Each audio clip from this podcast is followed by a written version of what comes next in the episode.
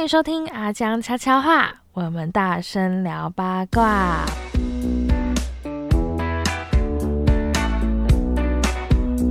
我是意涵，我是阿江。哎，哎好像想要讲话，但是他欲言又止。对，是谈谈，嘿，大家好。对，奥巴马，奥巴马又来了。对，奥巴马来了。因为大家知道嘛，就是一来就是录两集啊。我我们刚其实聊天的内容可以录一集的，但是因为内容太过于劲爆，所以不能讲。对，这这个真的不行。对啊，这真的是不行了。这个讲了，我怕整个就是大家就会掉三观了。对对，离场的都要。挖眼睛、割耳朵、拔舌头 这不行啊！我刚刚听完，我等一下就要签那个保密条款哎。对对，泄密出去就要被罚款，对这个直接关紧闭。这已经不是八卦了哦，这是秘密了。对，不是八卦，不能在里面讲的。对，这不行，这不行。对，好，这这一集我觉得，我就直接说，我觉得这一集应该会聊的蛮硬的。你是说内容、内容主题哦？对，是。因为我呃，大家知道那个谈谈他有一个部落格叫红桃七，对不对？哎，哇，讲到这个了，哇，介绍到你的部落对了。然后呢，我就上去逛了一下，发现谈谈好像对糖尿病这个东西非常的了解呢，对不对？哦，对，有确实是有探讨过。对，然后我就想说，好啊，要不然就聊这个好了。千万不要讲太难啊！不会不会不会，都很生活化的。对对，还还是不要讲太难。呃，而且我想要聊这个，主要是因为我我外公他他是有糖尿病，然后他已经去世了。然后我想说，糖尿病这个东西不知道会不会遗传，然后我有点担心我妈会不会也有糖尿病，所以我想说我多了解一下，回去跟他说。哦，好的。对，像我外公他是糖尿病很多年，可是呃，糖尿因为我不太清楚糖尿病这个确切的。引起的关系是什么？我有听说好像是胰岛跟胰岛素有关，可是到底是怎样的生活习惯，或是怎样的病会让胰岛素跟胰岛素有关生病，然后就进而有糖尿病发生？欢迎谈谈。对，因为当然，我觉得糖尿病是跟大部分的人应该都息息相关。像我自己，我的我就我家里有三个长辈都有糖尿病，嗯，所以你要说有没有遗传关系？那搞不好我也算是高危险群。但我觉得这个你也没有办法去切割啊，因为你说现代人以家族的角度来看，你说谁的家族里面没有人有几个糖尿病，应该太难太难了。而且以我们现在啊，我们现在的根据调查，你看台湾不过两千多万人，嗯，一般我们都说有确定确定啊糖尿病的人，已经是现在大概是将近两百万左右，也许多一点少一点，大概抓两百万。可是以全世界的观点。我们属于高高血糖的这一族群的人，但是他可能是生活当中不了解。像我以前遇到过一个啊，就晕倒了，送急诊以后一验才发现原来是糖尿病。不然谁知道为什么会晕倒？为什么糖尿病会晕倒？会啊，你的能量血糖太高也会晕倒。呃，通常都是因为你的血糖会突然高以后，我们身体的机制会把它降下来，一降就太低。所以其实血糖高或血糖低啊，我觉得都还没有那么可怕。最可怕的是忽高忽低，嗯，它会引起非常非常多生活当中的不可控因素。所以一送才去推测，应该七年多以前就得糖尿病哦，很多都这样子哦，不知道自己是糖尿病，然后出现问题之后就因为他不是很容易。过世的那个龙少华。他不是也是有糖尿病的病史？是啊，那你看以前当然很有名的，像我们的以前的那个，我很久以前的蒋经国，嗯，还是糖尿病啊。原来说更追更往以前追求追究的话，当然当然是我的一个偶像杜甫。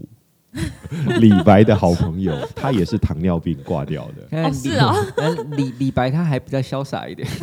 是啊，是啊。所以哦，其实糖尿病变成是你没有办法。我觉得就算是现在没有，但是你不可以不了解它。嗯，它其实当然我们现在来不要刻意去说啊，它就是糖的问题或怎么样，因为它就是代谢症候群的一种。嗯，但你知道现代的人要在代谢上产生问题太容易了。所以现在代谢症候群本来就影响的人非常非常多，只是你就把它想象成它就是代谢症候群当中一对于糖的代谢不好的人。那那高血脂就可能是在代谢症候群当中，我特别反映在对脂肪代谢不好的人，嗯，所以它反正就是累积在身上造成了一个问题。但我觉得这些去解释哈，或者我们在讲很多的治疗上，就你看，我就一路讲下来了。对，其实刚刚就在跟易航聊一个易航聊一个问题。对，我觉得其实我们都要去了解为什么身体必须要有血糖。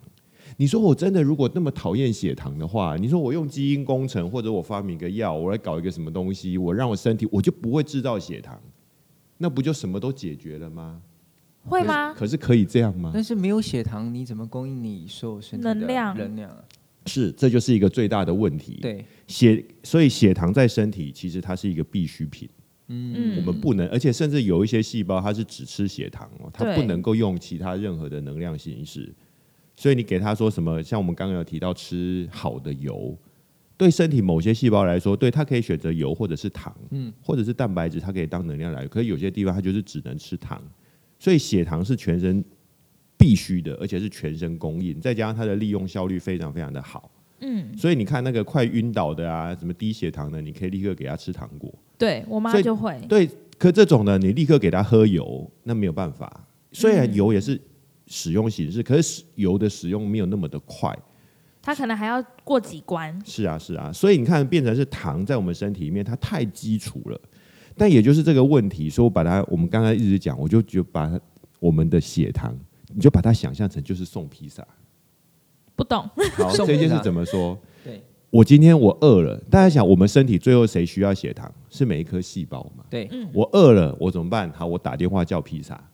那你说高血糖是什么意思？其实高血糖今天我们最常常发现，在糖尿病的人身上，他糖尿病就是表示他的糖都留在血液里面，没有送进细胞里面，所以就表示说我今天我叫了披萨，但是披萨没有送到我家来，然后呢，那个送披萨的可能是一个富胖达或者是某个吴博义，对，呃不对啊，不披萨应该有他们专门的外送 员，披萨有披萨有，对对对，好可能是 B 叉。必差肾或者是嘿对这一类的，他没有把它送来我家，他把它丢在马路上。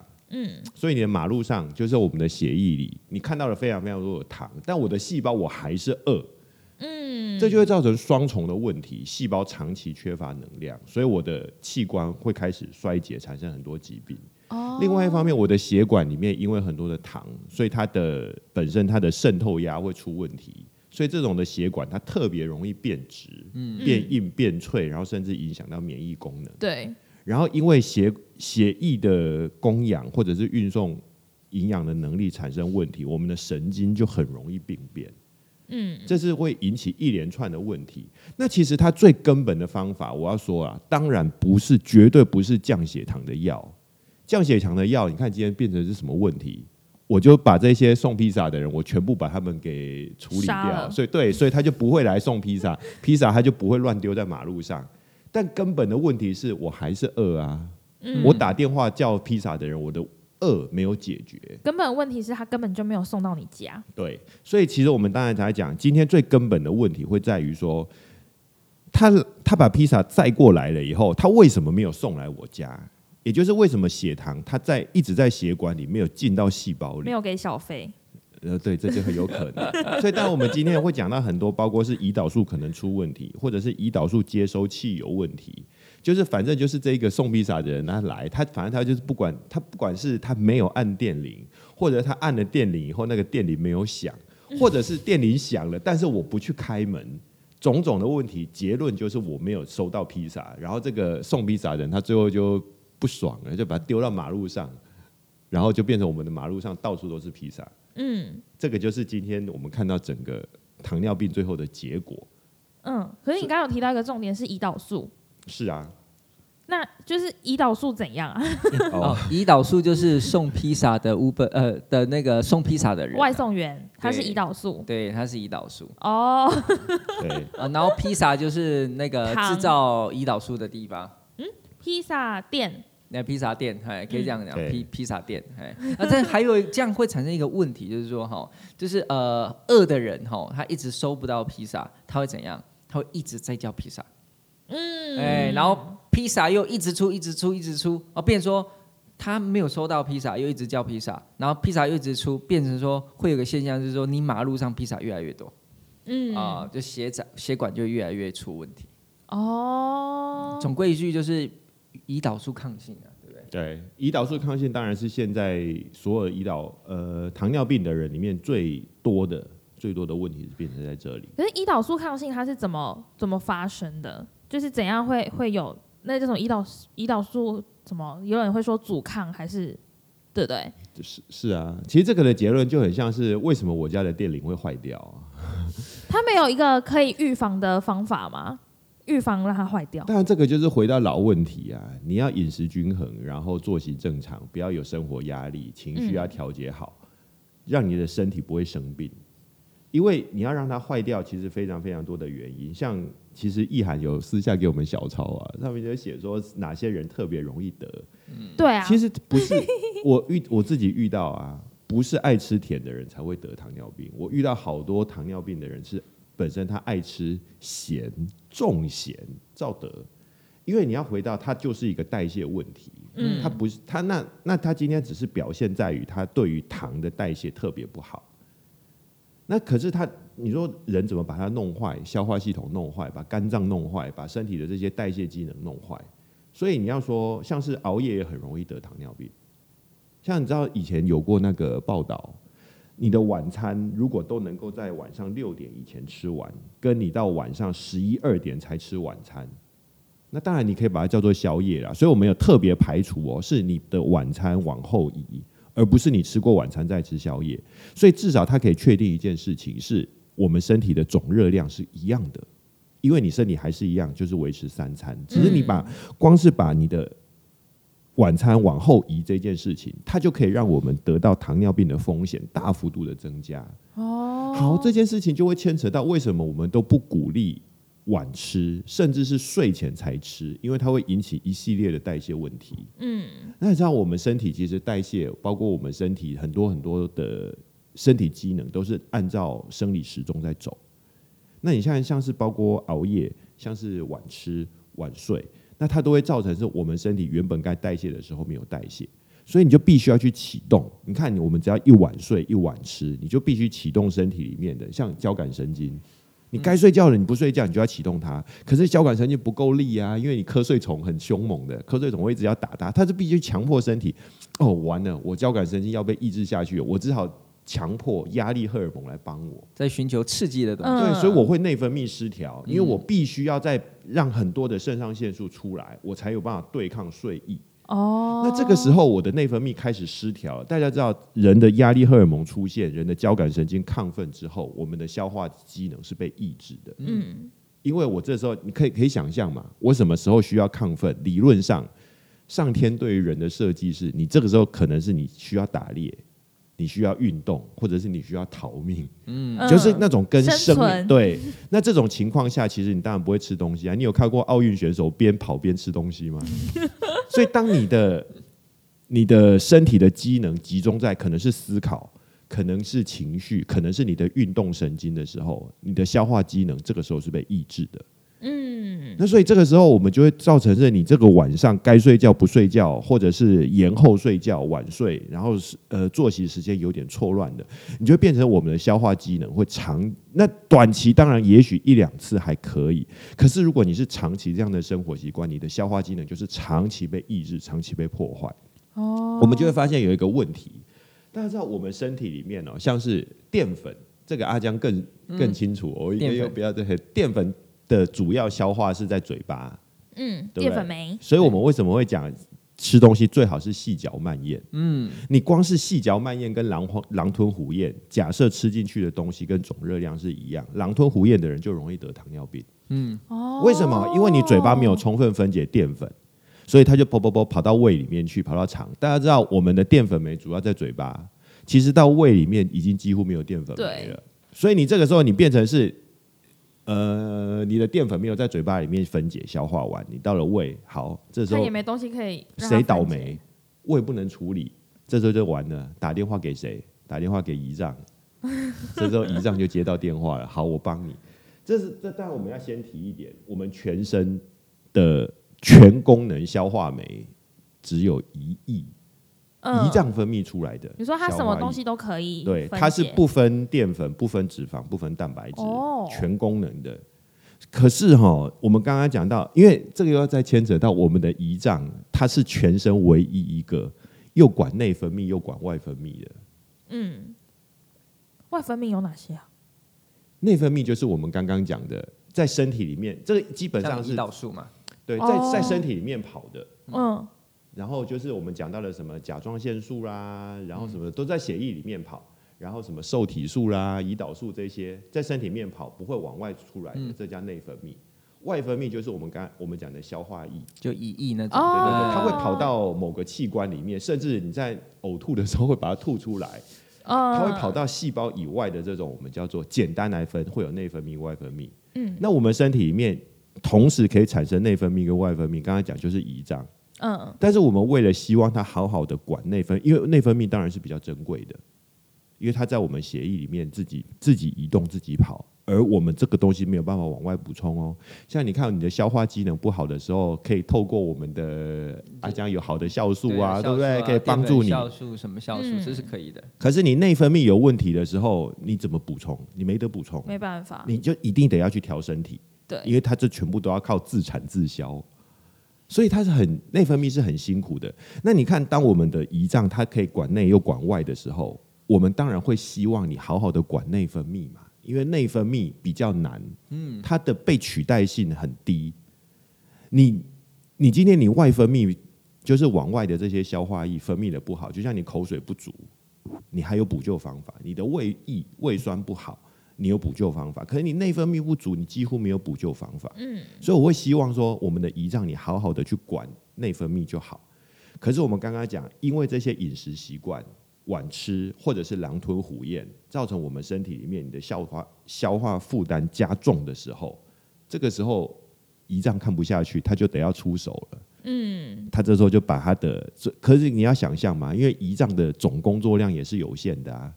变成是他能够好好的去分泌胰岛素，好好管内分泌的能力就被剥夺，对他被移走了，因为他被强迫去帮助消化了。嗯，所以我们才会说这些消化功能通通都会造成我们很容易很容易，我们的胰岛素就不足，我们的胰岛素分泌就出问题，我们的胰脏功能就失调。哦，所以为什么为什么我们很多的疾病就会变成是你要赶快回到正常？也就是建议的比较健康的饮食跟作息习惯这么重要。你这个没有回到正常，你整个身体的内分泌都是乱的，嗯，你就很难去把它调回来啊。这我们以前讲，这就很像是你就是在下大雨的时候，你一直说：“哎呀，我家那个什么湿了，我去把它擦干。”问题你整个大环境全部都出问题的时候，你去处理局部也是意义没有用，嗯，意义很小。所以你这时候必须要去先把整个大的问题叫什么？杯水车薪。是啊，是啊。我们当时哈在呃营养师要读一个叫膳食疗养学嘛哈。那比如说哈高血压的人有高血压的人的饮食哈，高血脂的人有高血脂的人饮食，可糖尿病的人的饮食哦就很就就最不特别。我们就觉得奇怪，那高胆固醇的我们要控制一下胆固醇，血脂要控制一下啊，这个高尿酸的要控制一下尿酸。哎，不过糖尿病的人饮食哦啊。简单来讲，哈，就像我们老师所说的，它是健康的人最正常的饮食。哦，它要让你回归成最健对，因为它三大比例来讲，就是呃，你去看那个比例，就是它其实是一个最健康的饮食方式。嗯，哎，所以其实就跟那个谈谈所说的啊，就是。确实，就是你这些消化或是你的作息啊，好，都慢慢趋于正常的时候，那让你的内分泌可以启动的比较正常化的时候，那其实你的胰岛素分泌啊等等之类的也会比较好。嗯，哦就有点回归到，就有点回归到我们这种。呃，这种方式啊，哎，不过你知道吗？有时候我们当营养师哦，其实最痛苦就是这一点，就是有时候他们觉得我们讲讲的话跟没讲一样。对啊，真的很容易均衡饮食啊，规律运动啊，早睡早起啊，哈啊，对。对，良好的生活习惯呢。对啊，可是其实这种东西就是因为哦，它太过于 normal 了，它太过于平常了，所以大家就不想要正眼瞧他一眼，或者是甚至他也不知道有什么方法变成那样，因为他就想说，就是这已经是这么广泛，那我这样算吗？我这样做算吗？就变成这样。所以我觉得人性有时候确实是有点犯那个，嗯，为什么嘛？因为哦，他们喜欢听到那种惊天动地，好。好没有听过的这种秘方，你知道吗？对，而且要很简单。对，对我弄一下，然后就什么都解决了。好，比如说你吃饭的时候，你只要在你的耳朵后方的那三个点，请注意哦，你要用手指量的那个穴里面按个三下再吃饭，哎，有奇效。这我乱盖的，他们觉得嗯不错不错，他们喜欢听这种仿尝试的对，而且方法，你知道吗？营养师教你三招，或中医教你三招，什么三个月内怎样怎样的？对对对，就变成说。呃，其实很正常，很再简单不过的东西，耳熟能详的东西，其实大家都会选择忽略。对，是，就说就用那一行，我要听其他的。类似，好，除了这些，你还会讲别的吗？还 类似这样？对啊，就我当然知道要这样啊，可是你就做不到嘛。对，有我有努力在做到。哎，其实这个真的有，以前有一份，呃，它是针对台大医师，所以他所有的问卷对象全部都是台大的医师。他给他们统计，他说：“哈，以你们的临床经验来说，什么疾病你们最困扰？第一名就是糖尿病，因为很难喂教，对然后它引起的太多疾病，你看到很多的疾病在治疗上，看包括眼睛，大家知道眼睛里面呢，不管是视网膜剥离，然后水晶体什么什么鬼玩意儿出问题。”第一名的致病原因都是糖尿病。糖尿病，嗯。所以你说我今天我如果不去处理糖尿病，我只治眼睛，这怎么治得好？永远治不好。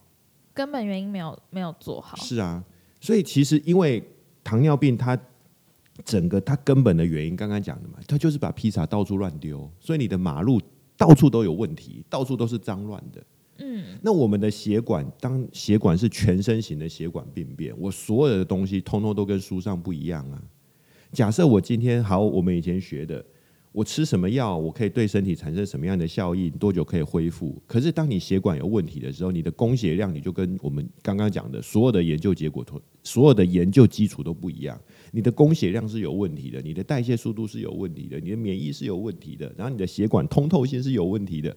所以你所有这些治疗的效果都会变差，嗯，这就变成是它，因为它的共伴效应太强了，所以就很难处理。对，因为像像我外公他就是糖尿病嘛，所以他就真的身上一堆病痛，就是譬如说眼睛就不好嘛，然后也要做了几次心导管手术，然后呃也有骨质疏松，呃骨质疏松，好像糖尿病也很容易就是有这个状况，然后也有。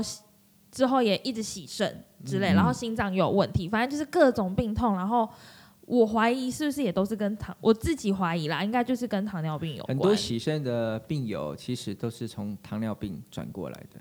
嗯，对，所以有时候说呃，怎么台湾洗肾呃很多等等，其实你去统计哦，大部分有很多的洗肾的人哦，不外乎有很多其实本身血糖就有问题嗯，因为糖尿病大成造成大血大小血管的病变嘛，肾脏就是大血管病变嘛。然后再来是末梢神经啊，哈，以前常常有一个广告啊，阿玛尼娜波尴尬，就是很简单的末梢神经啊，对，眼睛也是末梢神经啊，啊，所以好像得了糖尿病或者是血糖控制不好，它是一种全身性的一种引发身体呃耗衰退，对对，一个一个诅咒，嗯，因为全身大小都是，其实整个机能都很衰衰退的很快。你没看啊？如果说要攻陷一个国家，你要摧毁它什么地方？就是通道嘛。对不对？哦，糖尿病就是摧毁你身体的通道，嗯啊，其他很多地方都瘫掉了。而且糖尿病，糖尿病就是好像好像就会看得出来，糖尿病就是全身很就是四肢很瘦，对不对？嗯，是四肢。这当然也是有对。如果阿江等一下可以跟我们分享一下，糖尿病的人有暴瘦的，嗯，也有暴肥的，是哦。对，那可能我刚好看到都是暴瘦的。对，不过以机制来讲的话，会。先瘦再胖是合理的。先瘦再胖，对啊，因为我们刚刚讲嘛，因为他前我还没有等到我外公胖的时候。哦，对，有可能，因为我们我们刚刚说这个情形当开始出现糖尿病了，就会变成是说我今天我饿了，我订披萨，可是披萨我怎么一怎么一直不来？嗯，所以变成怎么办？以刚刚讲初期的状况，他很有可能他就是先拿身体的脂肪，然后拿脂肪酸，拿蛋白把蛋白质分解掉，变成氨基酸这一些，所以我身体很多的组织这些会先瘦。这个当然有点像是那个癌症的状况。就是因为我的营养供给出问题了，我觉得把身体的很多的组织先分解掉，代偿了，代偿性作用，所以它前期瘦是合理，可是这个一再过一段时间，当我们身体适应了以后，其实我们就身体就开始造成是哇，那可是刚刚还是一样啊，你说满地都是披萨怎么办？捡来吃啊？不是不是不是啊，我在门里面我没有办法开出去。所以他那些披萨最后就会开始堆积、堆积、堆积，好，然后就开始制造异常的我们的脂肪堆积。哦，所以我们身体就是后来他渐渐变胖。所以当然啦，糖尿病的人本来就是变胖或变瘦都有可能，看不同的阶段。只是我自己遇到很多人啊，刚开始都觉得他自己减肥成功，哎，莫名其妙这个月怎么瘦了十三公斤之类的，会暴瘦到这种程度哦？有可能啊。对啊，但是这个就是异常的，你会发现说，如果当然有努力啊，像易涵那么努力，哎，我开始努力了，一些去健身房啊什么，你会觉得合理。可是太多就是你看瘦到自己都觉得很心虚，哎，奇怪，我明明没有努力，怎么瘦了？一验才发现居然是糖尿病。哦，对啊，所以当然我们本来就会说，你莫名其妙的体重下降，你自己就是要开始去怀疑它是很多的疾病。嗯。像我们之前有说那个啊，大家不是都会觉得说，当然啦，以健康的人来说，就会希望说，哎，我能够瘦身，或者是我能够怎么吃都吃不胖，是一件很好的事情。很好。但是你看到像糖尿病就是一个，然后我们讲的甲状腺亢进就是一个，嗯，或者我们讲到的癌症就是一个，他们多希望身上有多一点肉啊，嗯，可对他们这种来说，他们身体的组织就是不断的被分解，不断的被流失。所以那种真的是，我们都还要特特特别提醒大家，你没有努力就就瘦了，绝对不是好事。嗯，那都要怀疑身体不是天赋异禀，或者是突然给你个礼物之类的。对啊，你看那个心血管疾病也可以造成啊，肠胃疾病都可以造成。所以没有努力就会突然间瘦，这种。哎，不是，不要觉得自己很幸运。是，所以有人说，哎，呃，营养师，我想要没有什么努力就瘦，有什么方法？就这三个方法。对啊，就让自己生病啊！不要搞到这样了，不要搞到这样。可是我还有一个是有人说，呃，一六八断食哦，就是间歇性断食，就是它主要就是控制你的胰岛素的一直波动，然后就可以比较避免糖尿病这件事情。那有好像有这个说法啦，这个等一下谭博士可以解释一下。那是不是反向思考来说，就是如果说我一整天我一直吃东西，吃吃吃不停，睡前还在吃，然后我就一天，譬如说我只睡八个小时，我十六个小时都在进食，是不是就会导致我的血糖一直升高，然后胰岛素又过来，血糖素升高，胰岛素过来，然后我的胰岛素就会变得很不敏感，然后就会变也是很容易有糖尿病，是吗？是吧？是吧？对，阿江在点头。所以其实你知道最近的医学界啊，不过这个那个医师有在跟营养师界吵架，我是有点那个，讲讲，我有点看戏。这个八卦我还是蛮想听。没有，因为我自己以前都有听过啦。传统的我们讲这种对于代谢或者是对于血糖，其实营养师的建议就是少量多餐。嗯哦，是哦。可是这个现在医界又提出了一个。你多餐的话，就表示你的胰岛素要多出动。可是多餐是多到什么地步？就是可以几个小时，就是吃多少？它其实就是你的总热量控制嘛。嗯，像你看，我假设我一天我就是吃一千八百大卡。嗯，如果传统的照三餐把它克掉，你一餐就是吃到六百大卡。嗯，可是你少量多餐，你可能可以午餐、六餐、七餐，但但随便你去分，就是你不要超过这个总热量。哦。不会去算那个时间，反正就是有控制总热总总热量就好了。是啊，哦，对，但是一届当然他们的质疑的角度就是说，那你这样你就是一直把胰岛素叫出来，嗯，那我们说很多的糖尿病它本身就是你的胰脏过于劳累，所以你的胰岛素它已经没有办法去合理的分配了，它就是哇，我今天啊一直都胰岛素像一长期就是过劳，那我今天稍微喘了一口气，然后我就分泌一点。啊，我哪一天我又太累了，我昏迷了，我今天我就不分泌了，所以他的血糖就会变得非常非常难控制，因为他本身他的胰脏有问题。对，那这个的概念就是说，我一直在继续多餐下去，我的胰胰岛素就是要一直出来，那我的胰脏就是要一直工作，它永远没有办法好好休息。哦，所以回到一六八一六八，它其实的精神就是在我至少我让我的胰脏它有机会对十六个小时有很长的休息时间。但是我这边要特别提这个，我觉得还是看每个人耐受程度。像体质啦。对啊，我像如果你真的要彻底执行，我都执行过二三一啊，我觉得很有效啊。有效的部分是减肥还是？都有效啊，因为它确实是可以让我们身体。当然总热量是看你吃多少了。嗯。主要的原因是因为我们身体可以好好的休息。你看我，我一天，我假设我就是只有一个小时吃东西，我二十三个小时。的胰脏都在休息，肠胃都在休息，我自己的身体可以恢复的很好啊。但这也要看个人的体质了，对，看你能不能够承受。对对对，像我一天就是我一天就是两餐，嗯，我也是。我很久之前一天就是两餐的，因为我觉得每天三餐的话，呃，我会有点疲惫。我也是，对，所以我现在改成两餐啊。当然。可能年纪越大的人，他可能在于能量上面的获取也没有那么的急迫，因为身体也不你是吃哪两餐？哦，我吃中餐跟晚餐。哦，跟我一样，我也是没有吃早餐。你知道吗？早餐也是一种悖论啊。对啊，对啊，对啊，所以也不，这不是营养界跟医师界，是营养界跟营养界还有打架，因为还有一本书叫做。什么什么不吃早餐原来是正确的，类似对对对对这种书，所以老实说，有时候跟我们当初在写考卷的那种答案哦，其实是不太一样的哦。可是为什么营养师会呃，刚刚谭博士说营养师会想要强调少量多餐？营养师的少量多餐主要诉求是什么？我在想哦，嗯，你是说以糖尿血糖的这个部分吗？呃，我想一下，大众。大众的饮食建议，因为其实少量多餐它有很多方式哦，比如说好了，它其实是因为要调节个人的整个的作息或是形态有关。比如说好了，我们就讲一件事情，就是说，如果说你今天是一个进食呃有点困难的人。嗯，啊，或者是说，呃，你你在做呃呃某方面消化道有一些状况，有一些疾病，你没办法一一次吃那么多食物的话，那你为了确保这些热热量的摄取，你就是要用多餐的方式进行。所以我觉得。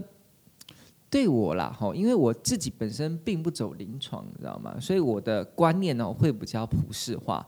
我的意思说，其实少量多餐应该有它自己本身的道理，不过主要就是控制总热量。嗯，啊，用这种方式啊，比如说好，你叫一个人，我觉得很好笑，你叫一个人减重，跟一个人增重，你都可以用多餐的方式进行。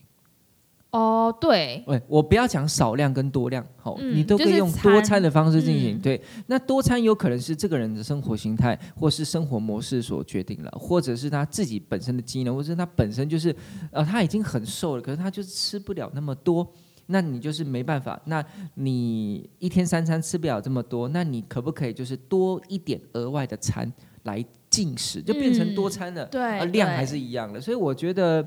从这个角度来看哦，先不要扯到什么内分泌或呃内分泌的分泌哦，那其实我觉得跟我们个人的形态上的选择，我觉得有很大的关系。嗯，可能不只是吃饭的时间，嗯，时间长度，可能还有跟你的。就还有很多因素会影响啊，比如说你的热量，比如说你的营养组成之类的，对对？但我觉得回归到这一点哈，我觉得都自己要踹了才知道哈。是啊。如果说你说我今天好，我从大概呃八九年前就开始一天两餐了，我这一天两餐是我拿我自己的感觉去做。自己的实验哦，我才有办法规律出，嗯，原来我一天两餐对我整个人的精神或是活力哈，我觉得又不影响到我的运动呃热量的付出，整体来讲，我觉得嗯是可以的。但如果说我在九年前一开始就实施所谓的少量多餐，我真的是踹出了我的模式，哎，也是可以的。对，其实就是自己试试看你适合什么饮食方法。哎，唐问你哦，会不会一个人哦，他经过长期的训练，他的营养？摄取方式的模式，而改变了它的内分泌分泌的一种时间点。对啊，我相信有可能。对啊，没错啊，是不是？嗯，你知道，其实像尤其是现代人，其实很多遇到的，我们看这种代谢疾病，或者是我们常听到的自律神经失调，嗯，它其实都不是在另外吃什么东西，它其实都是在我自己看过了，包括我们其实小抄上面还有一个题目，最后就是糖尿病可不可以逆转？其实我们现在很多的文明病啊，当然你去看医生，医生就跟你说啊，乖乖吃药哦，长期控制哦，但是他都不告诉你这些病怎么样能这能够治好。我相信所有的人，我们希望的是最后治好。对，治好你其实反而我自己试的，就是你反而要自己给自己的器官好好的休息，他有机会，我们叫做自愈能力，他才有机会自愈。嗯，你还是不是到病入膏肓还要他治愈，对不对？当然，处理的方法有很多啦，有症状或者是急性可能会危及生命的，这当然我们症状必须要先处理。可是就是在我们讲到的，也许你还是亚健康，不到那么严重的生病的过程当中，你就要试着让自己的身体能够恢复。嗯，其实我们很怕的就是，我自己到现在都看到很多啊，到底是饿了再吃是对的，很多人还是鼓励哎定时定量是对的，就是没有一定要饿，反正你就那时间点到了就吃。是，所以这个就变成是。如果你说要饿了才吃，我当然我是比较相信这个说法，因为这个是比较接近原始人。嗯，可是你有看到很多修行人，像是寺庙啊，或者是那个，对，他们点到了就是，他们一定是时，对他们一定时间到，或者你看的团体，他一定是时间到要放饭。那我你看我今天我如果是军队，或者是我是一一个那个少林寺，我怎么可能你你饿了就去吃？那我怎么搞啊？军队连喝水都限制了，来开始喝水啊！你得得得你得喝水哦。那中间如果渴了怎么办？也是可以喝啦，但是它有限定一个，就是大家一定要喝水的时间。不管你现在渴不渴，你就都要喝水。哦，对。所以当然，我觉得我们能做到的健康的概念，我们尽量去做。但是大环境的约束，我们先在大环境可能性，像我们刚刚讲，如果你真的是在一个大的团体里。你在军队，或者是本身自己就是出家人或什么的，我必须要接受那个时间到了就要吃饭的约束。那我就要想办法说，我如果在这样的情形下，我不要吃到极饱，我可能真的就是靠自己去调，也许六分七分，至少我可以到下一餐的时候，我至少是有一点点饥饿感的时候，我再吃下一餐。我们当然很怕现代人，因为现代人太多的文明病，就是变成是说我也不饿。哦，时间到了又要吃，或者是我不饿，可是我就是突然牙齿很痒，很想要咬个东西来吃之类的。对对对，然后对啊，或者是说啊，我也不饿，可是真的又该应酬了，又怎么样，又吃，那就变成是我们当然是说，或许这是因为有一些不得不的压力，可是我们就去思考，那这样我们的器官它要什么时候休息？所以反而是没有吃东西的时候，器器器官在休息哦。是啊，我以为只有在睡觉的时候。睡觉当然是一个很重要的休息因为睡觉你没有吃东西啊。可是我想说，是不是要就是自己真的完全沉睡，它才叫做休息。我以为，譬如说，虽然说我没有吃东西，可是我醒着我在工作什么的，它都还不算休息。我本来是这样想啊。哦，对对，他他你只要没有强迫他工作，他其实就在休息了。所以刚刚讲到的，就算是睡觉哦，为什么你也不要说睡前？我们常常说的一，甚至有人讲到三个小时，甚至有人讲晚上什么六点八点以后就不要再吃东西了。因为你要让你的肠胃是空的，嗯，或者是说大部分都已经消化掉了以后，你进入睡眠状态，这时候肠胃才能真正的休息。你不能够让它带着刚跳进去热腾腾的食物，这时候它其实必须要很大的工作量分配在消耗食消化食物上面，嗯，它其实是没有办法。所以看起来就算有睡觉，可是没有办法好好休息。哦，那这个我跟你说，这个会影响到自律神经，是。因为自律神经跟我就是里面的交感神经跟副交感神经的分配，我们的肠胃如果你在睡觉的情形下是带着食物的，那我们的自律神经也会失调。所以那个什么啊，糖尿病如果说我好，我现在只是糖尿病初期，我就好好的去做好刚刚比如说营养师推崇的 规律运动、均衡饮食、早睡早起、良好的生活习惯，然后比如说搭配用药。嗯，这类的，呃，我的糖尿病就可以好哦，有可能吗？对，不过我要讲一件事情哦，你说吃药吃到糖尿病好，我从来没有遇过，我遇过糖尿病好的都是不用药的。从呃，等下等下，这这个这有另外一个说法哦，这个要讲好吧？等下我们客人听一听，就是哦，我不吃药，对，是这样，不是我一吃药我就不会好了？你要讲讲讲清楚。大家知道，因为我们以前在学哦，所有糖尿病的用药。只有讲一件事情，控制糖尿病的用药是没有在讲治愈的。除除非那个妊娠型糖尿病。哦，那个时候是意外，就是她在怀孕的时候刚好就血糖比较高，好，然后这种东西，当然妊娠型糖尿病会影响到孕妇之后糖尿病的几率上升，但是那一段期期间你可以把它想成是假的糖尿病了，除了那段期间之外了，好，对，好，因为这个一样，最后又回到送披萨理论，对，大家知道所有的用药啊，就是在控制你不要让那个那个披萨的外送员把披萨载出来。嗯嗯，可是这个毕竟不是长久之计，因为我们的细胞它会肚子饿，它还是会点，嗯，所以我们的身体它会从其他的地方搞披萨，你知道吗？所以你知道我们的身体，因为刚刚讲，其实回到，因为血糖既然是细胞所必须的能量，而且很多的细胞它是只能够用糖分、葡萄糖当唯一的能量来源的时候，这时候你又不给它糖。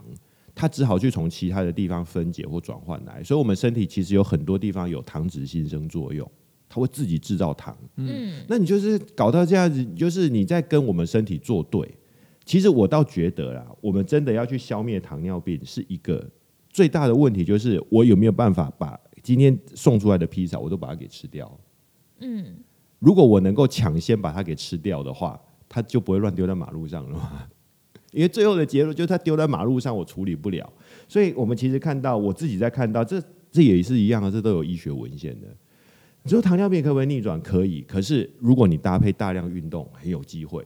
然后它可以增加胰岛素的敏感度。对，还有一个就是运动。你说运动可以？好像只有运动可以，可以增加胰胰岛素敏感度，好像只有。是啊。有分什么运动吗？有别的吗？胰岛素敏感度，我真的还除了运动，我没看过其他。那有分哪一种运动会更更有感吗？譬如说有氧或无氧之类的。最最好是两种都有。对啊，因为另外还有一个原因，就是因为运动可以增加肌肉量。嗯。大家知道，肌肉是一定要有刺激才会增加的。对。你躺在那边。一直看电视，肌肉绝对不会长。不是你做那个摇摇机，摇摇机也没有用。是啊，那之后我们刚刚说的，如果我身体的代谢不好，就是我的披萨送过来，我就没有办法送进我的细胞里，所以它丢在马路上。因为想过我们身体有没有其他的方式可以把这些血糖拿去用掉？嗯，其实就是肌肉哎。哦，但是我们的肌肉量变多的时候，它就需，它就很需要这些血糖，因为肌肉里面可以储存肝糖，嗯，所以它可以把那些披萨拿去吃掉。哦，结果结论就是消耗肝糖，对你找到另外的，你已经找到另外的订单去把外送员的披萨处理掉，它就不会乱丢在马路上了。懂懂懂懂。对，所以就变成说，你说糖尿病可不可以逆转？我告诉你，一定可以逆转，因为有确实是有例子。可是这个是限于就是呃初期，你知道自己是，即使是后期都可以哦，真的。对啊，糖尿病如果就算是一二十年以上的病史，只要你愿意，你好好把身体锻炼。当然，我们讲运动的效果太多了啦，你不包括恢复自己的机能。对啊，它你说糖运动，它也不只是改善糖尿病，它整个的代谢症候群通通都可以逆转。所以它真的是好处多多，因为我们之前其实有聊过，这我自己当然是后来，当你深深体会到运动的好处的时候，你就会觉得，嗯，这是一个很有意义的事情，真的，而不是说，哎，觉得啊，好辛苦，我好累哦。可以发现，哇，它可以改变我们这些疾病。因为当然我这样子讲，说不定有很多人一定又会不高兴，然后讲一些有的没的。但是真的啊，你说有没有人吃糖尿病吃降血糖药物吃到糖尿病好的？一个都没有。当然吃药物是不太可能会好，但是，哎，纵纵使你哎，那如果说他有吃药物了，已经十二十年了，那靠这种锻炼的方式啊，确实会有好转的现象。可以啊，对啊，真的真的在文献上发表的就是这样。所以，我们我们当然鼓励的就是，其实包括医师说的吧，如果你现在真的是你有在服用，不管是降血脂、降血糖、降血压的药，那你当然就是继续服用，因为你必须要维持你的生命，对，生活是稳定的。但是我们指的是说，你这个时候你开始积极的调整饮食、调整作息、增加运动，你绝对绝对绝对有机会降低用药，甚至到有机会不要用药。其实简单来说，就是用药是不得已下必须要维持你目前的各种机能嘛。可是你如果想要让它好转，或者是甚至不要以后不要用药的话，你必须多做运动，然后。就是各种好的生活习惯，是啊，这样子才有可能，而不是你单靠吃药你就觉得可以可以痊愈，这样对不对？对，药物是绝对吃不好的啦。我们只是说，只能维持，不要让它在呃恶化速度不要那么快，是这样吗？药物其实哈，这又要回到，居然我又不小心拉出了另外一个问题吗？对啊，因为哈，大家知道，因为其实，在我们不管是营养，不管保健，包括不管是生活，或者是我们阿江悄悄话这个节目，其实是希望给大家有正确的健康的观念。对，你知道，在整个健康的一环里面呢，其实根本就没有药物，药物，药物，包括我们我以前在学药物开发的意义，从来没有一个是带给人们健康。嗯，药物的意义只有消除现在你的问题跟症状而已。所以你症状消除了，你回头你还是要怎么样去有一个健康的生活？药学系讲，对我刚刚这样说，我这样说，对，要信那个药学博士。对啊，这样会不会被我的会被我老师骂？可是确实是这样，还太大了。对对啊，还去过哈佛的。因为你看哦，我即使是有吃这些药啦，你假设真的有一天，就算是感冒药。胃肠药，或者是我们讲严重的，甚至到化疗药这一些，你说哪一个药真的是我会心情愉快，边看电视，然后跟说啊，意涵好开心的，来两颗药给你吃吃，你会做这种事吗？药物从来就不会是在我们一个应有的健康生活里面应该出现的东西。嗯。它是额外的，是啊，它真的是说，我我自己的感觉就是，它是攸关生命。我我现在不用不行了，我现在大出血，我再不用我就挂掉了，那我就必须要用强心剂，我就必须要用某一些的药物。所以我觉得真的是要跟急救救命有关的时候，当然是必须要用药。可是你说的时候回到慢性的、长期的，我自己也看过很多很多，当然讲这个可能又要被人家骂。很多人，当然很多人都会说，到底要可不可以放啊？对，我建议你自己开个频道。真的，很多的那个很多的肾脏科医师都会说，很多的病人都说啊，就是吃太多药才会洗肾，然后他就他们就自己把自己的药减掉，但你不可以自己减啊，嗯，你必须要是说我们有在用药控制了以后，我再加入一些更健康的生活，包括我们刚刚讲的饮食、运动、作息等等。我让我的身体不断不断的变强，以后我有机会去减少用药，而不是我自己我什么都不做，我就把药给停掉，那当然会有很大的危险，生命危险。对啊，所以很多人都是会想说啊，我就是因为吃太多药才会洗肾，然后肾脏科医师这时候就会跳出来，我告诉你，就是不吃药才会洗肾，因为你放任你的高血压，放任你的糖尿病这样子乱乱恶化，所以你才会洗肾。但我们今天要讲啊，对你当然是好好的。基本上第一步当然是，如果你已经严重到疾病了，你就是用疾药物先控制。但是你一定要，如果啦，如果你心中你觉得，我希望我的人生有朝一日可以摆脱用药，你就势必要导入健康生活。嗯，当然，如果你觉得我不要那么辛苦，你你认为就是如果我可以用药物控制，我一辈子我就这样就好了，那也是个人的选择。对，但只是我只要告诉你，用药物控制是我从。我不，我不敢说可不可以，但我要说，以我的例子来说，我从来没有看过吃降血糖、吃降血压、吃这些药物吃到疾病可以逆转的。嗯，我一个都没有看过。我我没有那么多例子。对对啊，因为你可以去想象啦，你用药物控制，你去控制、控制、控制，你只会控制到身体的机能。当然，一定你代谢完之后，你还要去代谢药物，所以你的身体一定是受损的。只是说，我们现在先遏制了。你说啊，急性的突然间血压爆高，或突然间的血糖失控，可能会有生命危险。我先避免掉这些危险。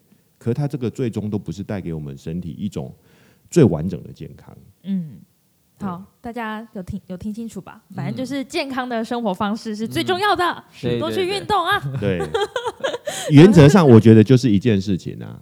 你吃什么，你爱吃什么都没关系，你代谢得掉，你要怎么吃都不会有问题。嗯，你代谢不掉，你怎么吃都有问题。嗯，就是代谢。